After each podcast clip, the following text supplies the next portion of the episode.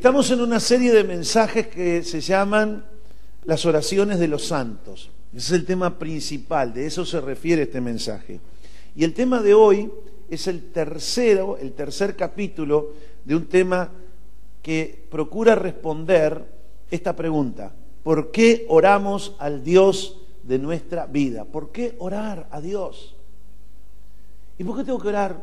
¿Vieron como los niños? ¿Y por qué tengo que orar? No, yo no soy de orar tanto. No, yo no, yo no soy. No, hay que orar y hay que orar mucho. Ay, yo hago una oración chiquitita, lo importante es que Dios me escuche. sí, eso es verdad. Pero para hacer una oración cortita, que Dios te escuche, tiene que estar respaldada por mucha oración. ¿Y por qué por mucha oración? Y ahora lo vamos a ver. Imagínate que dice, ah, lo importante es que saqué la libreta y que sé poner de primera a quinta, eso es lo importante. Y lo importante es mi corazón con que yo manejo. No, no, no, no, no es así. Cuanto más manejas, mejor manejas. Debería manejar mejor, porque tienes más práctica, más experiencia, conoces más la herramienta. Tú conoces la máquina que, los bueyes que aras. De la misma manera, uno cuanto más ora, mejor ora. Si es que uno está interesado en aprender a orar, como los discípulos que dijeron, Señor, enséñanos a orar. Bueno, si, si tú tienes esa petición también en tu corazón, seguramente que una de las cosas que te va a enseñar el Señor por su palabra es que aprender a orar se aprende orando practicando, leyendo el manual y practicando, practicando y leyendo el manual. Entonces, ¿por qué tenemos que orar? Esa es la pregunta que estamos tratando de responder durante las últimas tres semanas. Y vamos a abrir nuestra Biblia en Santiago capítulo 1, verso 6. Y voy a poner en contexto este texto. El contexto que viene hablando Santiago aquí es que cuando nos hallemos en diversas pruebas, tenemos que tener esta actitud, tener por sumo gozo que nos hallamos en la prueba, porque lo que se nos está probando es la fe, porque la prueba de vuestra fe produce paciencia. Y lo segundo que nos dice es que para superar esa prueba pidamos a Dios sabiduría. Si alguno tiene falta de sabiduría, ¿para qué? Para superar las pruebas que le están viniendo, pídasela a Dios. Pídasela a Dios que se la dará abundantemente y sin reproche. Pero pídala con fe. Mire lo que dice el verso 6 pero pida con fe, no dudando nada. La versión Nueva Traducción Viviente dice, cuando le pidan a Dios, asegúrense de que su fe sea solamente en Dios y no duden, porque una persona que duda, cuando va a orar, esto lo digo yo, tiene la lealtad dividida y es tan inestable como la ola del mar que el viento arrastra y empuja de un lado a otro. O sea, acá se nos enseña que para recibir una bendición, un don de lo alto, como es la sabiduría, uno tiene que pedirlo con fe, no dudando nada. Y aquí vemos un secreto por el cual nosotros oramos. Oramos porque Dios usa la oración para que nosotros nos fortalezcamos en fe. La fe viene por oír la palabra de Dios. Esto lo dice Romanos 10, 17 por oír las palabras de Dios. Y la fe se anida, como se anida la célula cigoto, como se, anida en el, en el vientre, en el seno de esa madre, se anida el, el embrión fecundado, el óvulo fecundado, se anida en el vientre de la mujer, así se anida en nuestro corazón la semilla, la simiente de la palabra de Dios dentro nuestro. De hecho, la Biblia compara la palabra de Dios con una semilla. La palabra es la semilla. Y cuando Dios envía una palabra, ella viene a nuestro corazón y si nosotros la recibimos, la creemos y la anidamos en nuestro corazón, ahí comienza a surgir lo que nosotros llamamos el proceso de la fe. La fe comienza ahí, porque dice el apóstol Pablo que con el corazón se cree y con la boca se confiesa. Ahí comienza ese proceso de la fe. Pero la fe, cuando recién entra a nuestro corazón, es pequeña como un grano de mostaza, pequeñita.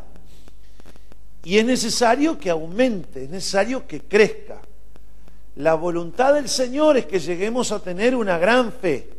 O como aquella mujer sirofenicia de nación cananea, que Jesús le dijo, mujer, grande es tu fe. Ella ya tenía una fe desarrollada. O como el centurión romano, ni aún en Israel he hallado tanta fe. Es una, una fe abundante.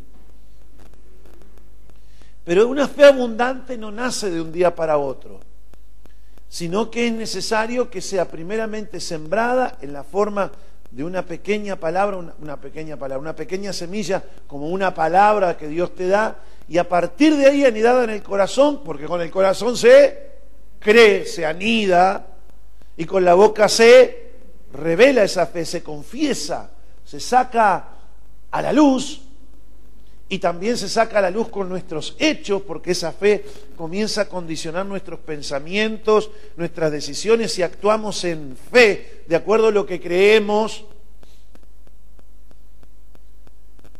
Ahí comienza ese proceso que va en aumento a través de la oración. Judas dice en su carta, amados, edificaos vuestra santísima fe orando en el Espíritu. Sea que tú ores en el idioma español, en este caso, pero sujeto al Espíritu Santo, guiado por el Espíritu Santo, sea que ores en nuevas lenguas, guiado, inspirado por el Espíritu Santo, tu fe aumenta mientras ora. Y a su vez Dios eh, comienza a tratar contigo porque tú oras por algo que aparentemente ya es tuyo, pero no viene, no lo ves, lo tienes que esperar, aguardar con paciencia, y a veces parece que Dios no te escucha, y como que el Señor empieza, es como tu sparring. ¿Sabes lo que es un sparring? El sparring es el que entrena al boxeador. El boxeador sale a, al ring a pelear con su retador o pelear con el campeón y ahí entra el pugilista, pero no se crean que en el momento se le antojó este, pelear y salió a pelear, no, lleva mucho tiempo de entrenamiento. Y normalmente el que lo, entrena es otro antiguo boxeador, como por ejemplo los goleros de fútbol, ¿no? Normalmente lo entrena otro golero, quizá un, un, golero jubilado, pero lo entrena y le tira la pelota donde le tiene que tirar para que él aprenda a desarrollar ciertas habilidades. Lo mismo pasa con el sparring. El sparring se pone como una escafandra ahí porque no se va a ligar en un ensayo no se va a ligar un, piñazo. Entonces el, sparring lo, lo, lleva al, pugilista a, moverse, lo ayuda a, que insista sobre determinadas áreas que él tiene débil para que aprenda a desarrollarse ahí. Es su sparring. En realidad no es su adversario, es su sparring, es su entrenador. Y Dios muchas veces, como papá, que nos enseña, nos enseña a través de la oración como un sparring, enseña al boxeador. Y Él nos enseña como sus hijos. ¿Y qué usa Dios? Usa circunstancias, usa a un mismo, al mismo diablo lo usa. A ver qué tengo a mano. Ay, justamente el diablo pasaba por ahí. Le voy a permitir algo, como le pasó a Job. ¿Para qué? para que su fe aumente. El apóstol Pedro dice que nuestra fe es probada como el oro es probado por el fuego para ser refinado, así nuestra fe. O sea que esa fe que Dios sembró en ti, porque te dio una promesa, te dio una palabra, Él la empieza a hacer crecer. La Biblia dice que Jesús es el autor de esa fe y el consumador, o sea, el que está en todo el proceso hasta que tu fe culmina en una fe grande. Él es el que la está edificando, el que le está dando crecimiento, consistencia, firmeza, pureza. Y Él usa diferentes circunstancias. Pero ¿qué pasa? Cuando nosotros nos viene la prueba de la fe a través de las circunstancias, ¿qué hacemos? Nos obnubilamos, nos aturdimos con las circunstancias. No podemos ver a Dios detrás de las circunstancias. Nos cuesta entender que Dios tiene el control de las circunstancias. Por eso hay veces que oramos y oramos mal. ¿Por qué? Porque nosotros le pedimos a Dios que cambie las circunstancias. Ay Señor, te pido que eh, no sé, si se te llueve el techo, el techo, que no se me llueva más el techo. No le pedimos a Dios sabiduría para arreglar el techo. Señor, que no se, hazlo tú. O manda un ángel que lo haga por mí. Nosotros estamos acostumbrados a tratar y a orar en base a circunstancias. Pero el Señor no está mirando las circunstancias, porque Él tiene el control de ellas. Porque ningún acontecimiento viene a la vida de los santos sin el previo consentimiento de Dios. Él tiene toda circunstancia bajo control, y especialmente con aquellos que le amamos, y queremos hacer su voluntad, que vivimos para agradarle, para amarle. Aquellos que decimos, para mí el vivir es Cristo, y morir es ganancia. Pero el Señor no tiene los ojos en las circunstancias. El Señor tiene los ojos en qué? En tu fe. En una fe que Él sembró y que está desarrollando en ti. ¿Tiene el Señor cuidado de las circunstancias? ¿Está preocupado por las circunstancias? No hay dificultades para Él. Para Él todas las cosas son posibles. Todo lo que Jehová quiere, esto hace en los cielos, en la tierra y debajo de la tierra. ¿Tendrá algún problema Dios con tus circunstancias? ¿Habrá algo que sea difícil para Él? Él dijo, uy, me descuidé y ahora qué hago. No. Yo soy el Dios de toda carne, te dice el Señor en esta mañana. ¿Habrá algo que sea difícil para mí? Ciertamente no hay nada difícil, todo es fácil. Tú y yo somos su pueblo, que no estamos preparados para asumir que Dios está trabajando con nuestra fe. Que es nuestro sparring, y que está desarrollando nuestra fe y edificándola hasta que sea perfecta. ¿Por qué te desvelas tú? Te desvelas por tus circunstancias. Te desvelas, te, desvelas por los actores de tus circunstancias. Los artistas de reparto, los artistas principales. Te desvelas por lo que hizo uno, por lo que hizo el otro, por el problema que no sabes resolver. Pero está mirando el Señor, está desvelado el Señor por tus circunstancias. Lo que para los hombres es imposible, dijo nuestro Señor, posible es para Dios. Dios no tiene problema con las circunstancias. ¿Quiénes tienen problemas con las circunstancias? Te lo voy a probar por la palabra de Dios. Mateo capítulo 22, verso 31 al 32. Aquí nuestro Señor está llamando a sus discípulos y, diciéndoles que Él va a ir a la cruz, que Él va a padecer, que es necesario que pase esto, lo otro y aquello. Pero dijo también el Señor estas palabras. Mateo 22, 31 al 32. Dijo también el Señor, Simón, Simón, he aquí Satanás os ha pedido para zarandearos como a trigo. Le dijo a Simón, Pedro, Simón, Simón, la raspa es un melón, mezclada con salchichón. Simón, Simón, yo tengo mi corazón aquí entre ustedes, mis pies están sobre la tierra, pero mi oído está en el trono de Dios. Y Satanás os ha pedido para zarandearos como a trigo. Ahora, cuando el Señor te dice eso, imagínate tú, vamos a hacer oración y ayuno. ¿Para qué? Y para que no nos zarandee. Para que no encuentre la zaranda el diablo. Vamos a orar para que para que no sea así.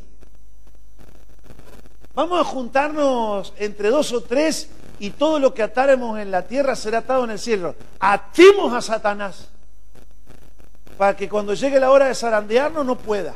De ahí, encadenado.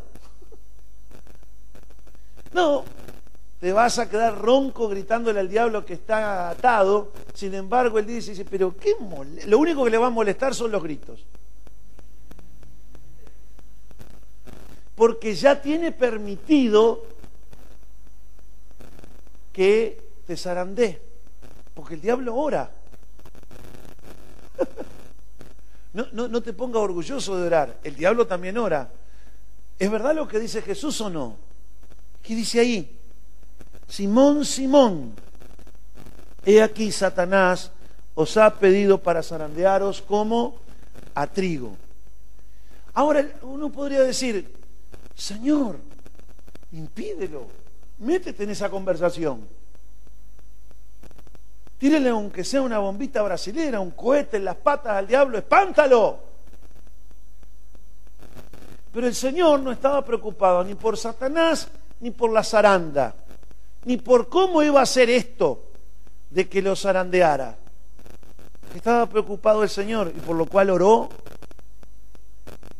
Mas yo he rogado por ti para que tu fe no falte. Cualquiera de nosotros se hubiese preocupado por dónde iba a venir el ataque. Pero el Señor estaba orando. ¿Cuántos creen que Jesús oraba en la voluntad de Dios? Y él oraba para que su fe no falte. ¿Y tus oraciones cómo son cuando estás siendo zarandeado? ¿Cómo son tus oraciones? Que no pase, que no pase. Sácame estas circunstancias echa fuera el diablo. Te reprendo, diablo.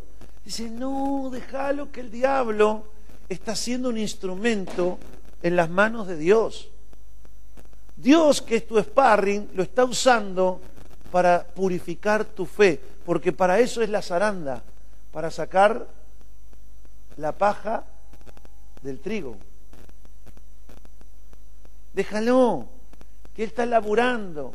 Pero es el diablo. Sí, es el diablo. Yo sé que es el diablo. Le sentí el olor. Déjalo. Yo lo permití.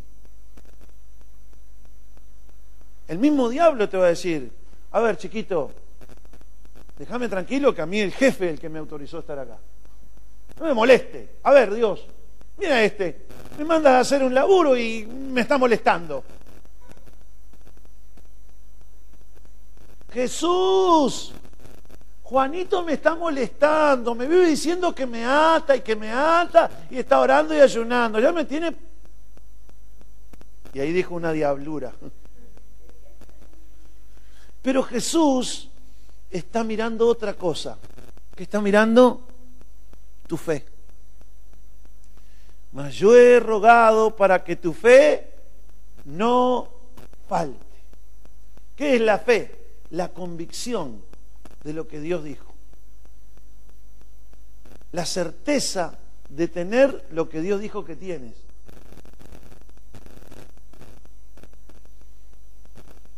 La fe es estar de acuerdo con todo lo que Dios dice. Dios dice que te perdona, que no te falte la fe.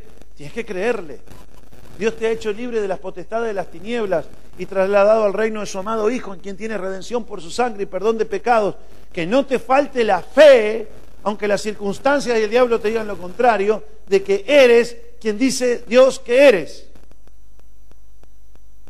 Alguien comprado al precio de la sangre, que estás en el reino de Dios. Y tus pecados te han sido perdonados.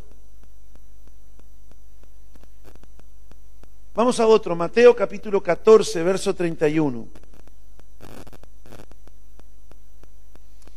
Este pasaje en su contexto habla acerca de que iban los discípulos en una barca, no iba Jesús en la barca, y allá como a las 3 de la mañana comienzan a divisar un fantasma, según ellos. Porque así parece Jesús, un fantasma, un espíritu Cuando lo miramos de lejos, es un espíritu lejano. Cerramos los ojos y parece que le oramos a un fantasma. Pero se fue acercando el Señor y apareció como hombre. Era no, no, es un fantasma, no, es un hombre. Y cuando habló, Pedro dijo, ¡es el Señor! Señor, si eres tú, manda que yo vaya a ti. Y como al Señor le gustan los desafíos de fe, dice, ¿quieres realmente hacer lo que yo estoy haciendo? Vamos. A mí me encanta que mis hijos me imiten. Sed imitadores de mí como yo de Cristo, decía Pablo. ¿Tú crees que puedes hacer esto? Dale, ven. Y Pedro comenzó a caminar sobre las aguas, pero quitó la mirada del Señor y comenzó a ver las circunstancias, porque las circunstancias tienden a aturdirnos. Su viento, su tempestad, sus olas te tratan de hundir en tus pensamientos día y noche para que no veas a Jesús, que es el que te ha dicho ven. Y poco a poco, la filmación de la época con todas las limitaciones que eran en blanco y negro, eh, comenzamos a ver a Pedro cada vez caminando se le veía menos. Primero se le, se le veían los tobillos, después ni las rodillas se le veían. Iba como bajando un tobogán. Hasta que en un momento Pedro clamó y dijo, Señor, sálvame, que perezco. Y al momento, al instante, extendiendo la mano Jesús, asió, lo agarró y le dijo, ¿qué le dijo? Te entiendo, Pedro. Cualquiera le hubiera pasado lo mismo. Pobrecito, Pedro, siervo mío, dame un abrazo. Pobrecito, Pedro. También, yo no tengo la culpa que meteorología no anunciara alerta naranja de vientos. Es comprensible que de acuerdo a las circunstancias que, que tú tienes y el agua que además está mojada, la hipotermia, el frío que hay en el agua. ¿Estás bien, Pedro? ¿No, no, no estás como acalambrado?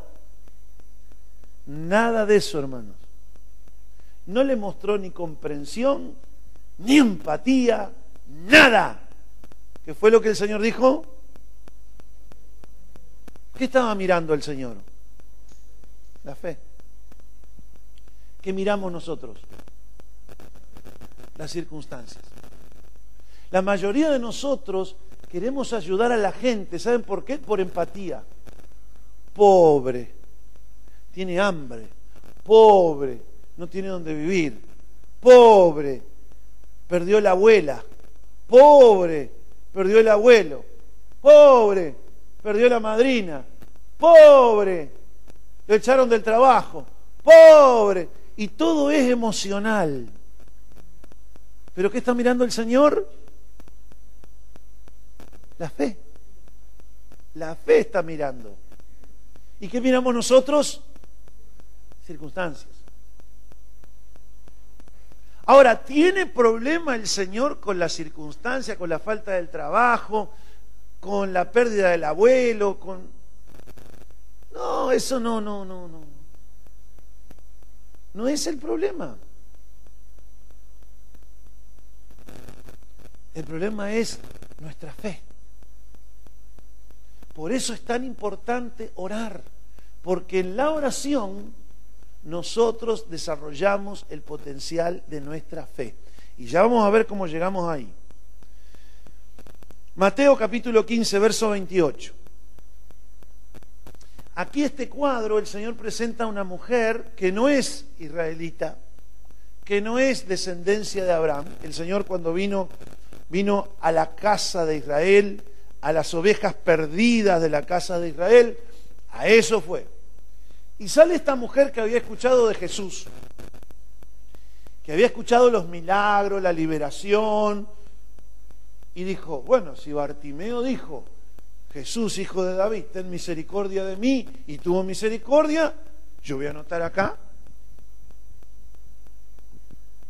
porque a mí también me va a funcionar, como mi abuela.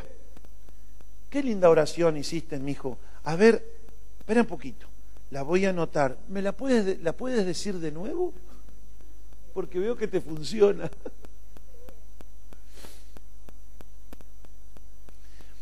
Y esta mujer hizo eso. Dijo, ah, mirá, es así como funciona.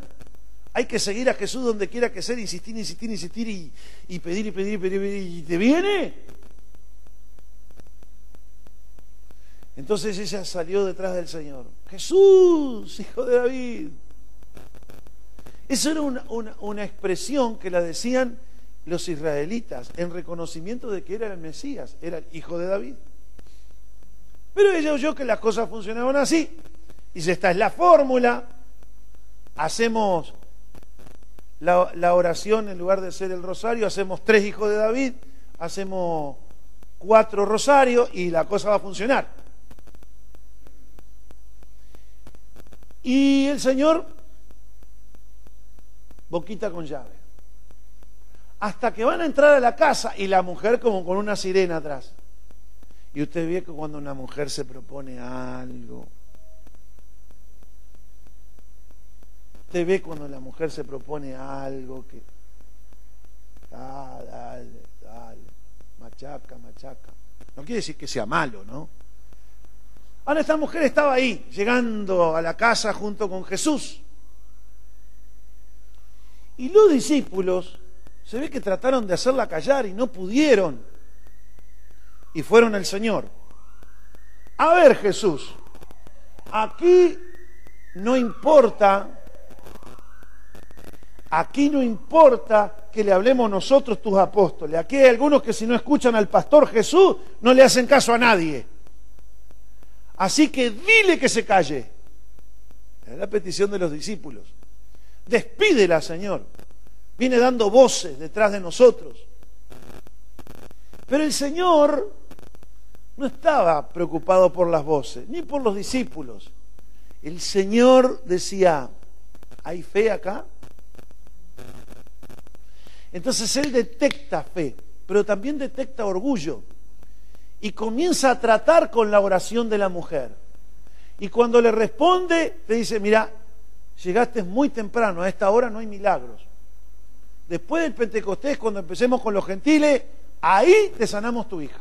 Es más, te mando a Pedro, este mismo Pedro que ahora te quiere hacer callar, este te lo mando para allá. Yo no he venido a los gentiles. He venido a las ovejas perdidas de la casa de Israel. Por tanto, no es bueno darle el pan, que es la sanidad y la liberación de los hijos de Dios, a los perrillos. O sea, que la trató a ella y a la hija de perrito. Perra. Ah. Eh, ¡Qué fuerte! Eh, hay que entender un poco el contexto. En aquel tiempo se le llamaba así a los gentiles. Pero la mujer se humilló, dijo, sí Señor, pero aún que tú me pongas esa barrera, yo sé que una migaja que caiga de la mesa de los hijos alimentan a los perrillos. Tan solo una migaja. Ahora, ¿Jesús estaba mirando que ella era gentil realmente? ¿Estaba mirando ella que, que la hija no estaba ahí para liberarla porque su hija estaba gravemente atormentada con un demonio? Mire, vivir con gente ya que no tiene demonio, pero tiene ego, y un ego bastante grande, ya es complicado. Imagínese vivir con un ego endemoniado. Tremendo. ¿Cómo no era la hija de los discípulos? Los discípulos dicen, larga, la larga, la larga, ¿qué nos importa a nosotros? Pero ella sabía que era su oportunidad para que su hija quedara libre. Mi hija está gravemente atormentada por un demonio. Esa era su petición.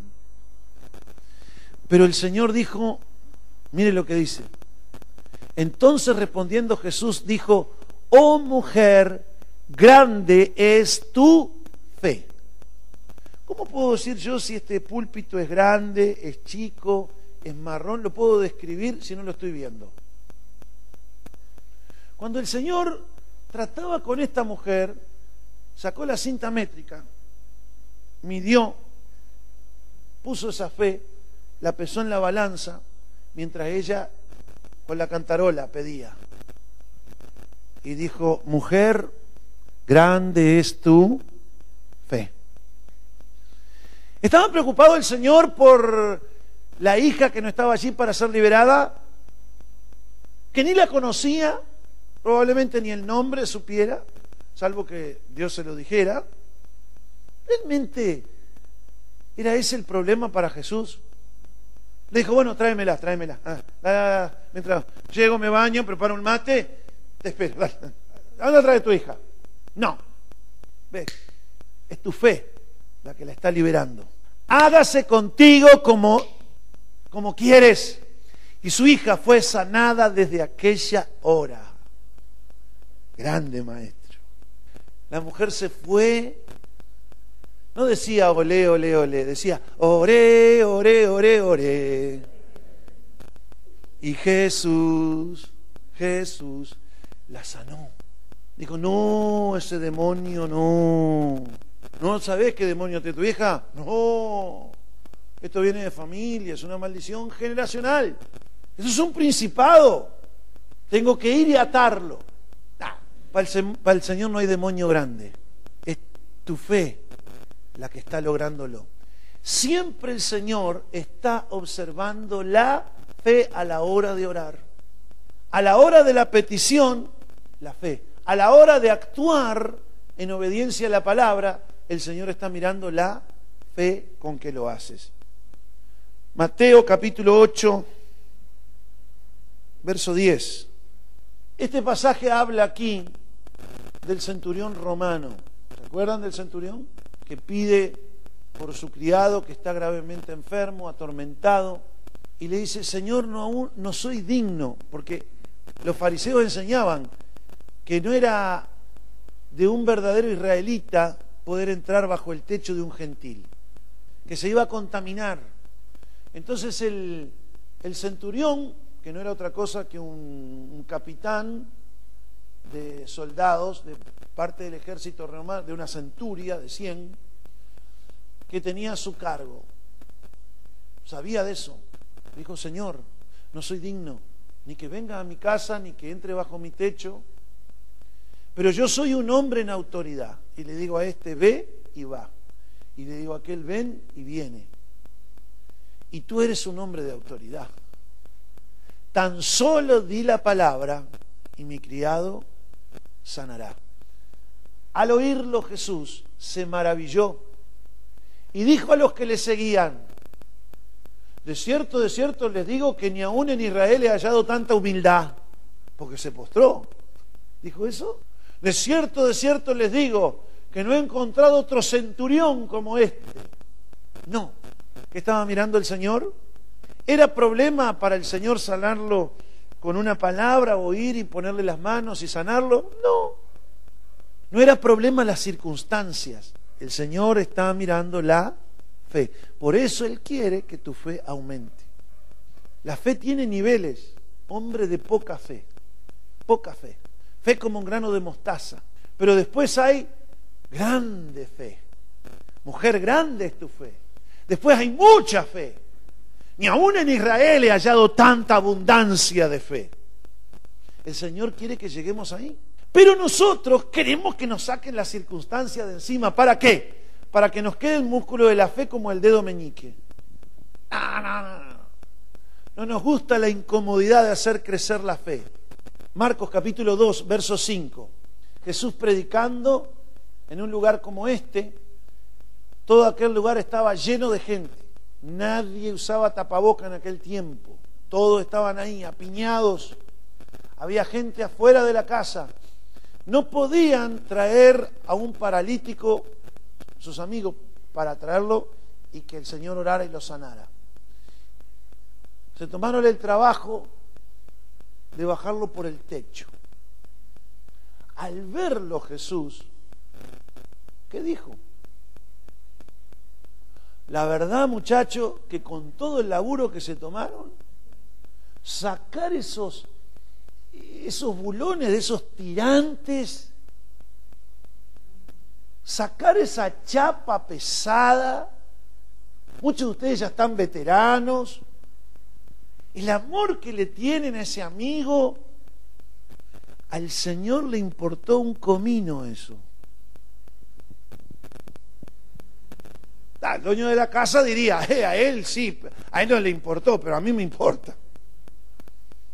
Todo bien, Jesús, tú miras la fe, pero yo miro el agujero que me quedó en el techo.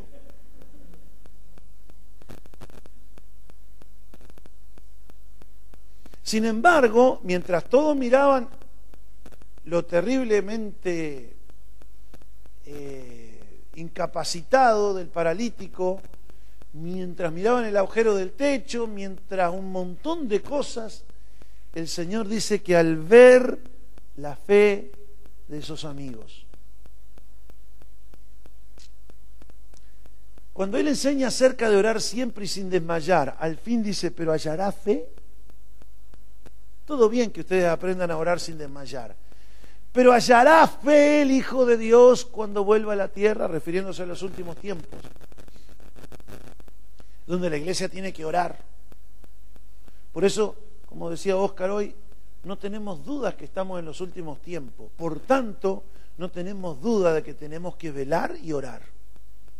Y lo mejor que puede hacer un pastor en estos tiempos es enseñarle a su pueblo a orar, especialmente con el ejemplo. Al ver la fe de ellos, el Señor obró. ¿Estaba preocupado el Señor por el qué dirán?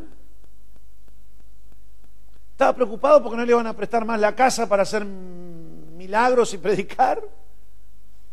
No. Él estaba ocupado en ver fe en la gente, en hallar fe en la gente. Y con esto nos vamos a introducir en el tema de hoy. Si van a salir, van a salir con la panza así. La fe es un don de Dios, es un regalo que Dios nos da al corazón. Y el Señor es nuestro sparring. Él es el autor de nuestra fe, el que la desarrolla, la perfecciona. Y en ningún otro lugar la fe se manifiesta y se purifica tanto y se fortalece tanto como lo es en la oración.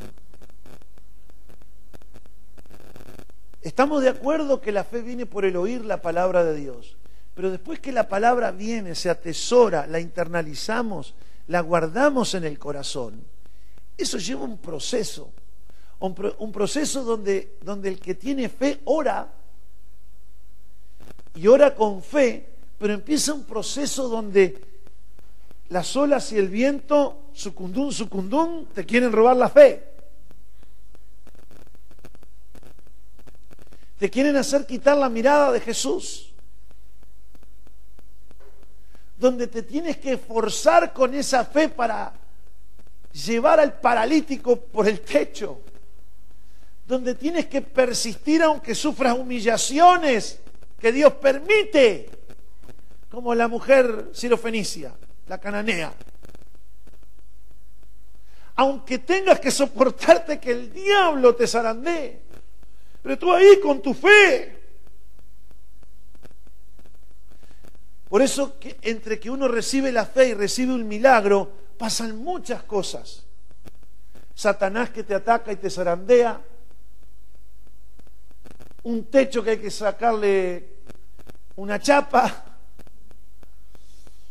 eh, humillaciones, desprecio, que te llamen perrito, la gente que no le importa ni tiene empatía con tu necesidad y te quiere hacer callar la boca, como le pasó a Bartimeo, como le pasó a la cananea, y así sucesivamente. Vas a tener que hacer demostraciones en público de tu fe, como hizo el centurión, hasta que el Señor diga, prueba superada. Aquí está tu milagro. Aquí está lo que yo te prometí que te iba a dar. Y eso fue lo que le pasó a José también. El Señor se reveló a José y le dio una revelación del propósito por el cual Dios lo había traído a la tierra. Hay tres momentos importantísimos en la vida de un ser humano. El primero, cuando eres concebido por papá y mamá y eres anidado en el vientre de tu mamá. Porque ahí comienza tu existencia en la tierra. El segundo, cuando naces de nuevo, que el Señor pone una nueva naturaleza en ti, que te permite comunicarte con Él, conocerle a Él y hacer su voluntad. Y el tercero, el día en que descubres para qué Dios te trajo en la tierra. Tres días fundamentales. José lo supo con 17 años y tenía fe. Y dijo, bueno, que no te falte la fe, Josecito, echémosle a andar al plan. A ver, a ver, a ver, a ver, a ver. Che, qué envidiosos que son los hermanos de, José. Qué tipos bravos, carnales. Van a la iglesia, dicen gloria a Dios y aleluya, pero son unos tipos recarnaza. Vamos a usarlo y le empezaron a tomar tirria a José e intentaron matarlo. Cuando lo intentaron matar, dijo, no, no, no, que no se le vaya la mano. Entrégale y véndanlo a los ismaelitas y mándenlo lejos. Y los hermanos dijeron, me sirve, me sirve, está bien, no lo matemos. Y así fue decorriendo la vida de José, con humillaciones con acusaciones, con un montón de cosas que hay que, hay que tener corazón para soportar lo que soportó José. Es uno de los personajes que yo admiro de la Biblia. Y tipo de Jesús. Al fin de la historia, José llega a su destino profético, aquello que se le había hablado y por el cual estuvo en la tierra para preservarlo a los mismos carnaza y a su padre y a su madre de que no murieran de hambre. Y dice la escritura este pasaje extraordinario. Vosotros pensasteis mal contra mí, pero Dios lo transformó todo para bien, para hacer lo que hoy ustedes ven. Hubo algo que no le faltó a, fe, a José, y fue la fe. No se resintió porque el resentimiento carcome la fe, la inhibe. Y cuando estéis orando, perdonad si tenéis algo contra alguien, para que vuestro Padre también perdone vuestras ofensas. Llegó José con su fe, permaneció en su fe y después tuvo que usarla para perdonar a sus hermanos. ¿Por qué? Porque entendió él que aún en el proceso de recibir el cumplimiento del propósito de Dios, tuvo que soportar la forma en que Dios trató con José a través de la carnalidad de sus hermanos.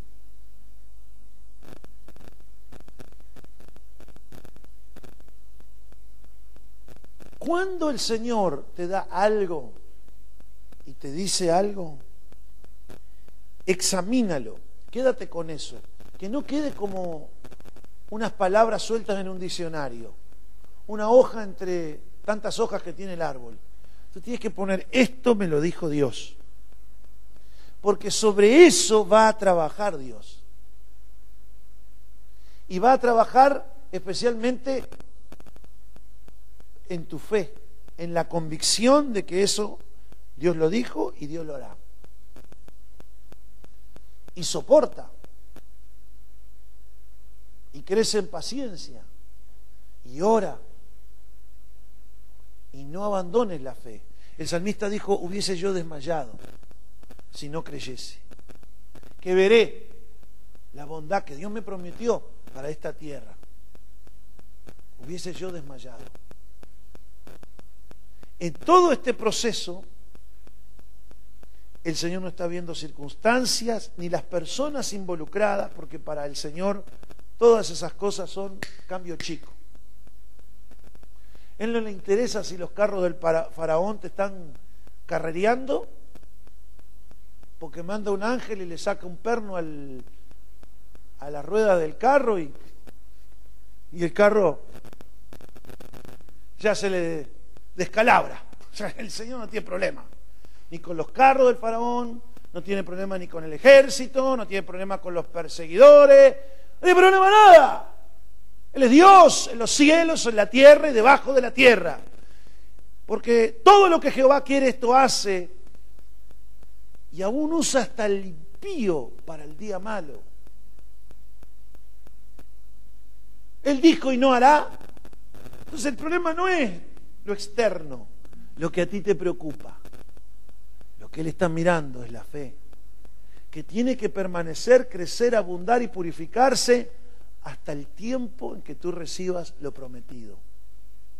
Y en todo esto está la oración. Porque si hay un lugar donde tú vas a seguir manifestando la fe es en la oración. ¿Cómo? Escúchate orar, grábate. 5, 4, 3, 2, 1, grabando. Grábate la oración ahí. Cuando tú oras, ¿cómo te escuchas? ¿Hablando de las circunstancias a Dios? ¿O hablando de la respuesta de Dios? ¿Hablando de quién es Dios sobre esas circunstancias? Ahí se está manifestando tu fe. Maldicen ellos, pero bendice tú, dijo el salmista. Sí, Señor, yo no niego las olas y el viento, no las niego. No soy terraplanista, no las niego.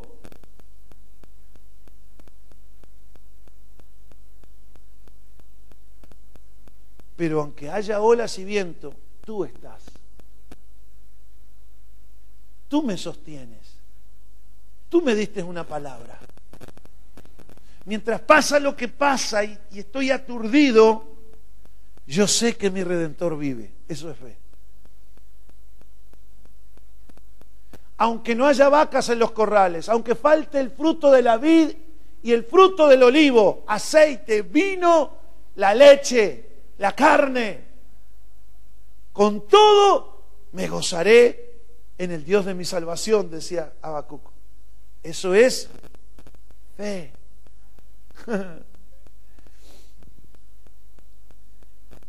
y tú oras y mantienes tu fe. Y, tienes esto en mente. Jesús es tu buen amigo. Tienes la fe de Abraham, eres amigo de Dios. Como Abraham era amigo de Dios.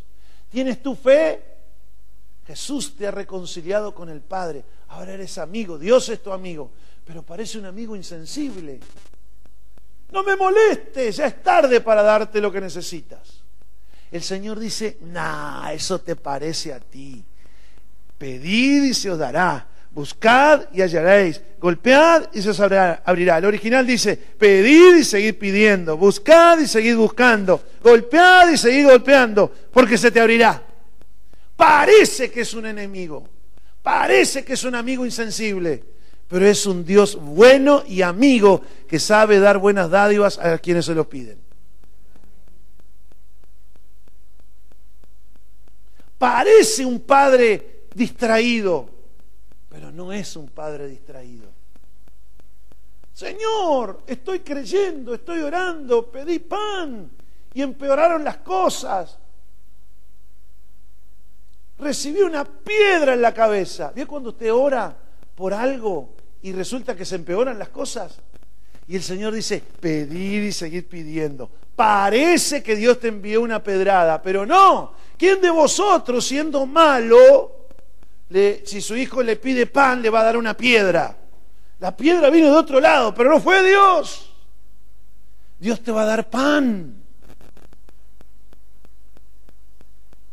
Ahí está el, el cristianito. Cristianito simbolizado por el pez, ¿no? Todos lo sabemos.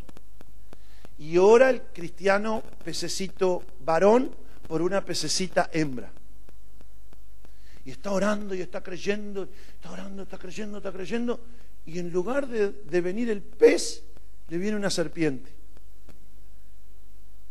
Conoce una chica y dice, esta es. No, es un ají. Tiene la lengua picante. Habladora, quejumbrosa, venenosa enchinchadora, carnal. No, Señor. El Señor dice, no, no, no, no, no, no la mandé yo. Yo soy un Dios bueno, sé dar buenas dádivas. Si me pides un pececito, una pececita, no te voy a mandar una serpiente. Esa te la mandó el diablo. Pero no pierdas la fe en mí. Te va a venir una pececita, de colores todavía, como la de las la de la vitrina, ¿eh? ¿cómo se llama? La, la pecera.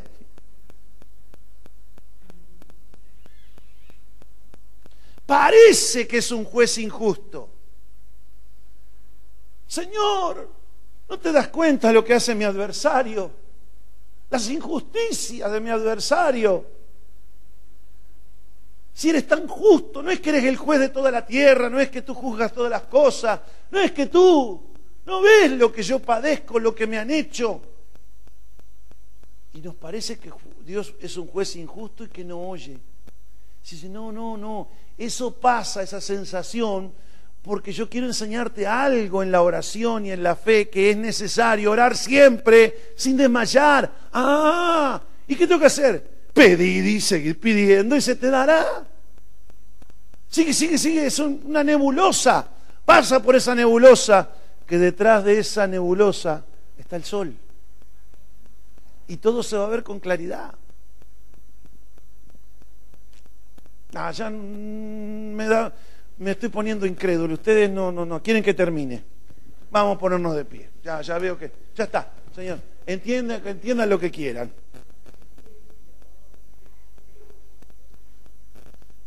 De pie, vamos, vamos.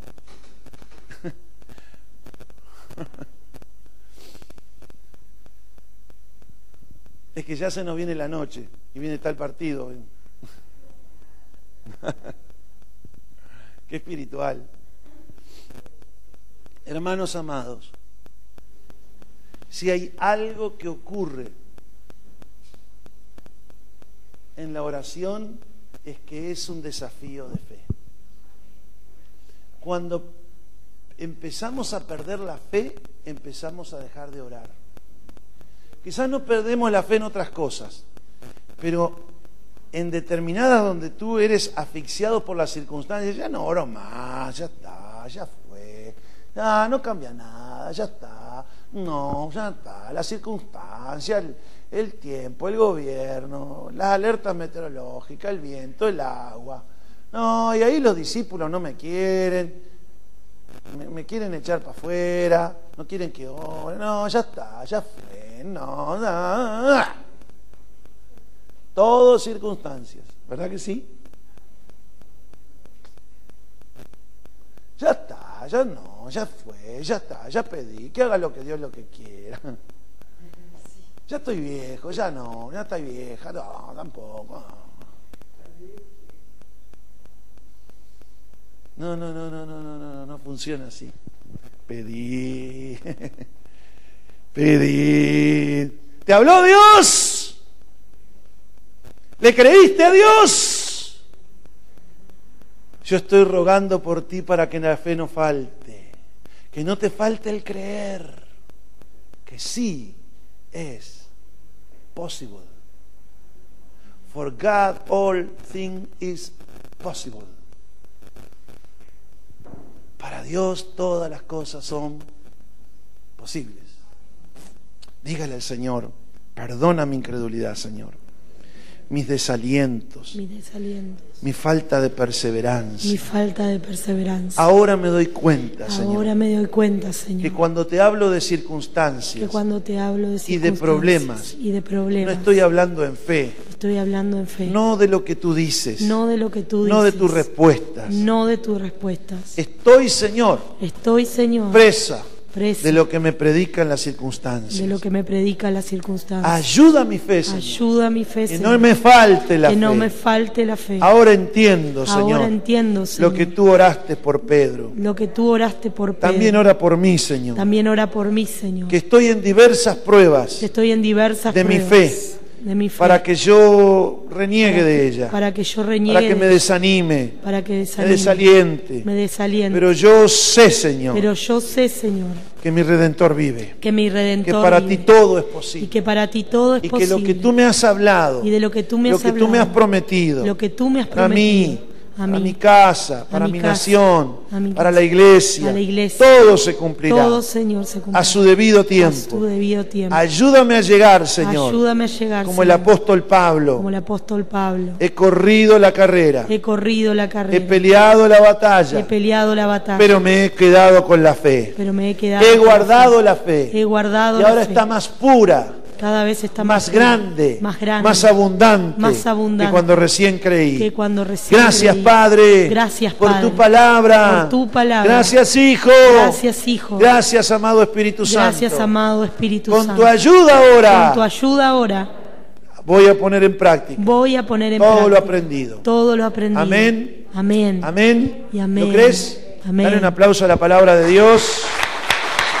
Que Dios bendiga tu vida.